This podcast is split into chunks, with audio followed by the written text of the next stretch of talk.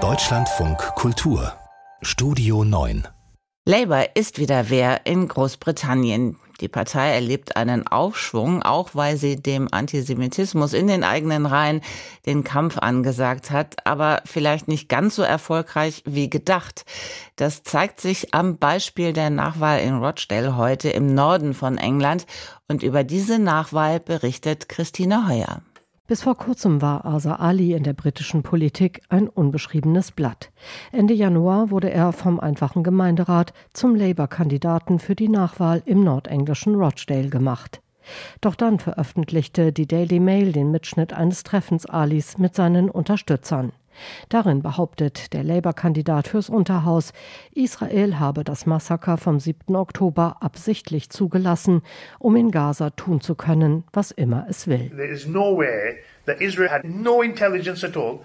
They deliberately took the security off. They allowed the massacre, right? They allowed that massacre and that gives them eine israelfeindliche Verschwörungstheorie in einer Partei, die dem Antisemitismus in ihren Reihen den Kampf angesagt hat. Dann wurde berichtet, dass Ali auch auf, Zitat, Medienleute aus bestimmten jüdischen Gegenden geschimpft haben soll. Seine Partei entzog ihm die Unterstützung für die Nachwahl. Er habe, sagte Labour-Chef Keir Starmer, entschieden durchgegriffen. It's a tough decision, a necessary decision. But when I say the Labour Party has changed under my leadership, I mean it. In der Tat hat Starmer seine Partei nach den sozialistisch anmutenden Jahren unter Jeremy Corbyn in die sozialdemokratische Mitte gerückt. Ein Kernversprechen dabei, den bei Labour virulenten Antisemitismus auszurotten, der sich zu Teilen aus einer unkritischen Islamfreundlichkeit speiste. 2018 hatte der damalige Parteivorsitzende Corbyn seine, Zitat, Freunde von Hisbollah und Hamas zu einer Diskussion ins Parlament eingeladen. Ein Jahr später übernahm Keir Starmer. 2020 verkündete er, mit dem Antisemitismus in seiner Partei aufgeräumt zu haben. The Labour Party is unrecognizable from 2019 and it will never go back.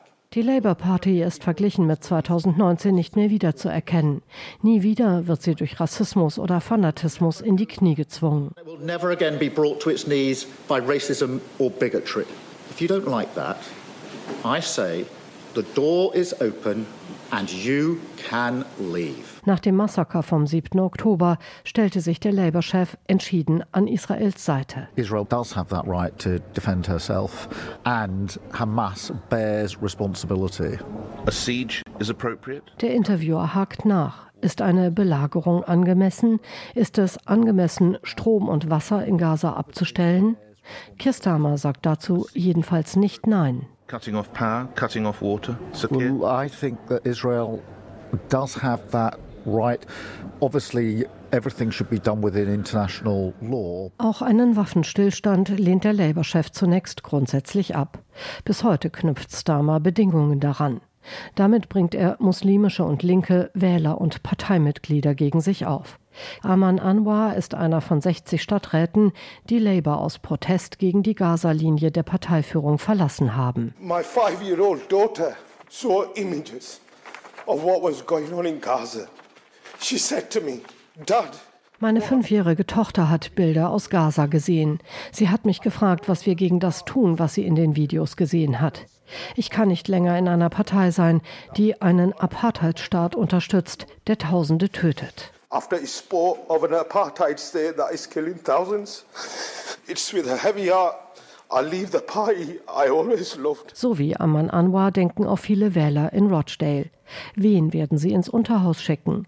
Es ist möglich, dass vom Streit bei Labour der Kandidat einer Splitterpartei profitiert.